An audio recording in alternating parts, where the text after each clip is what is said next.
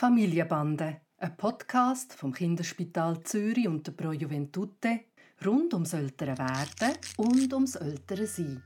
Heute zum Thema Täterle. Hi Papi. Hi Noah. Der Toni hat etwas Neues angefangen. Und zwar ist er ähm, am Täterle, würde ich sagen. Also zum Beispiel will er irgendetwas und dann sagt ihm Nein. Und dann kommt er brüllend zu mir und sagt, der Abba hat Nein gesagt. Und hofft sich vielleicht sogar, dass ich Ja sage oder tut einfach eben täterle, was der Abba sozusagen nicht okay gemacht hat.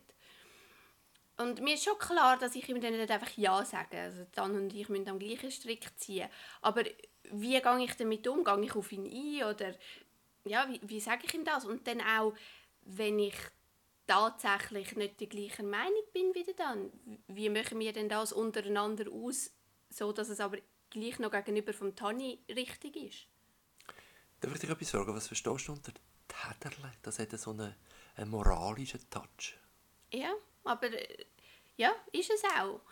Aber in meiner Vorstellung finde ich, man muss die Sachen mit der Person ähm, ausmachen, wo man auch den Kritz hat.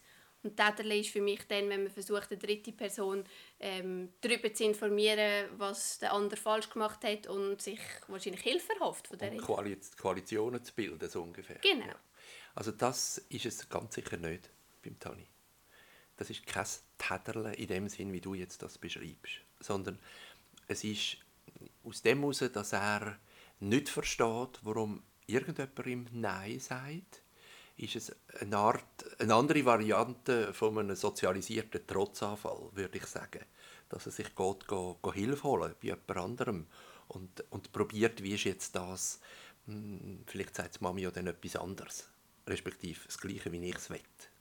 Mhm. Also das ist eigentlich eine gesunde Strategie und ist überhaupt nicht irgendwie mit, mit Moralin oder so verbunden, aus seiner Sicht. Jetzt ist sehr spannend, was du sagst. Also, wenn wir gleicher Meinung sind, dann ist es überhaupt kein Problem. Dann würde ich ähm, kurz Augenkontakt aufnehmen mit ihm und sagen, kurz und bündig, Mami und Papi haben Nein gesagt und so ist es. Möglicherweise gibt es dann einen Trotzanfall. Das wäre eine adäquate Reaktion. Aber das ist für ihn auch ganz, ganz wichtig und sicherheitsbildend, wenn er dort weiss, jetzt sind Mami und Papi sich einig. Wenn ihr nicht gleicher Meinung sind und du sagst jetzt zum Beispiel etwas anderes, als der dann sagt, dann kann das heikel werden. Dann lehrt er nämlich, dass er einfach zum anderen gehen muss und dann kommt er es über. Und es wird nicht lange gehen, bis ihr wüste Streit habt miteinander. Und das kann ganz ambivalent sein für ein Kind. Also er erreicht zwar, was er will, aber er, ähm, das ist ganz ungewohnt, wenn nachher dicke Luft ist. Wir haben einmal abgemacht und wir sind gut gefahren damit, dass man, ähm, wenn der eine sich hat verführen schon eine Meinung abzugeben, ja oder nein, dass der andere ihm nicht in den Rücken gefallen ist. Sondern dass man das, wenn man Zeit gehabt am Abend miteinander besprochen hat und geschaut hat, ist jetzt das, kann man das ein anderes Mal anders machen, haben wir da eine gleiche Meinung. Und es gibt ja tausend Sachen, wo man nicht gleicher Meinung ist im Alltag, das ist normal. Aber das würde ich nicht empfehlen, dass man im anderen in den Rücken fällt, sondern dort würde ich eher sagen, leer schlucken und das, was der Erste gesagt hat, ähm, das gilt. Und für ein anderes Mal überlegen, könnte man vielleicht weder Ja oder Nein sagen, sondern kurz sagen, du, das muss ich jetzt noch mit dem Dan besprechen oder umgekehrt mit der Noah besprechen, damit ihr nachher wieder im Tanni gegenüber eine gleiche Meinung habt. Äh, ich sage dir etwas, was wir ausprobiert haben, aber ich weiß nicht, ob es gescheit ist. Und zwar haben wir dann, also eben, sagen wir, der Dan hat für irgendetwas Nein gesagt und der Tan ist zu mir gekommen und ich habe gefunden, äh, Ja wäre richtiger. Und ich habe, habe gesagt, nein, der aber hat nein gesagt. Und dann habe ich äh, am dann auf Englisch gesagt, warum ich denke, dass es okay ist. Und wenn er mit ihr, mir einverstanden war, hat er ihm dann gesagt, also weißt du was, komm, wir machen es gleich. Und machen es so. Also dass es wie von der Person ausgekommen ist, was zuerst verboten hat, dass er dann das hat können auch wieder umkrempeln Aber die ganze Diskussion ist natürlich schon vor dem Tani und auch wenn er vielleicht die Wörter nicht verstanden hat, ist er wahrscheinlich, weiß er wahrscheinlich schon, um was es gegangen ist. Mhm. Da habe ich überhaupt keine Mühe mit. Das finde ich ganz schön, weil was der Tani auch dabei merkt, ist, ich kann etwas bewirken in dieser Welt.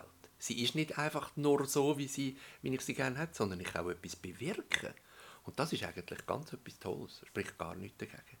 Und jetzt noch eine andere Situation, die so ein bisschen ins Ähnliche hineingeht, wo, du, wo mit dir passiert ist. Wenn du dich erinnerst, vor, vor kurzem sind wir, sind wir zusammen unterwegs und es war brütend heiß.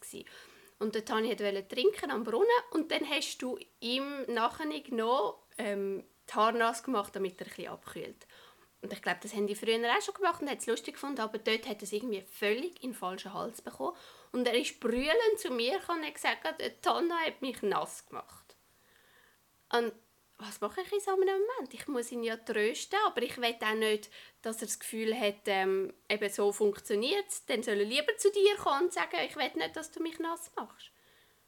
Nein, also auch wenn er mich mega gern hat und auch wenn ich eine vertraute Person ist, wenn etwas passiert, wenn er sich das Knie würde aufschlagen, dann würde er nicht zu mir rennen, wenn du rum bist, sondern er rennt zu dir. Du bist die Hauptbezugsperson und er kommt, er kommt dich bei dir trösten ich mag mich gut an den Moment erinnern und das hat mir auch wehgetan, weil ich es eigentlich lieb gemeint und habe eine gute Absicht gehabt und er hat es ganz in den falschen Hals bekommen.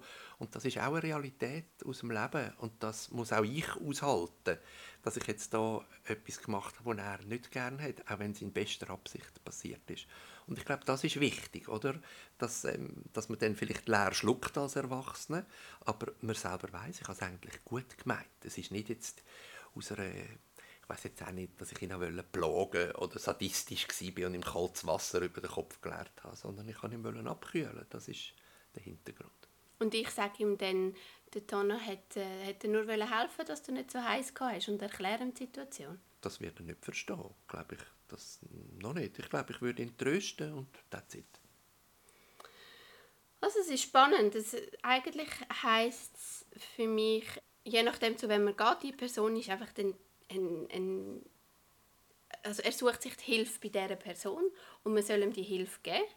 Und was dann unter den Erwachsenen passiert, ist im einen Moment, dass man muss versuchen eben die Welt von dem Kind zu verstehen und wenn wir untereinander reden, dass wir, wir schauen, dass wir sicher gegenüber vom Kind auf der gleichen Ebene sind, aber wir können ähm, das später diskutieren oder auch im Vorhinein halt einfach Strategien abmachen, wie wir das zusammen handeln würden, dass man noch, noch nicht ein klares Ja oder Nein sagt oder eben, dass man ähm, das dann auf, untereinander bespricht und die Person, die Nein gesagt hat, darf wieder Ja sagen.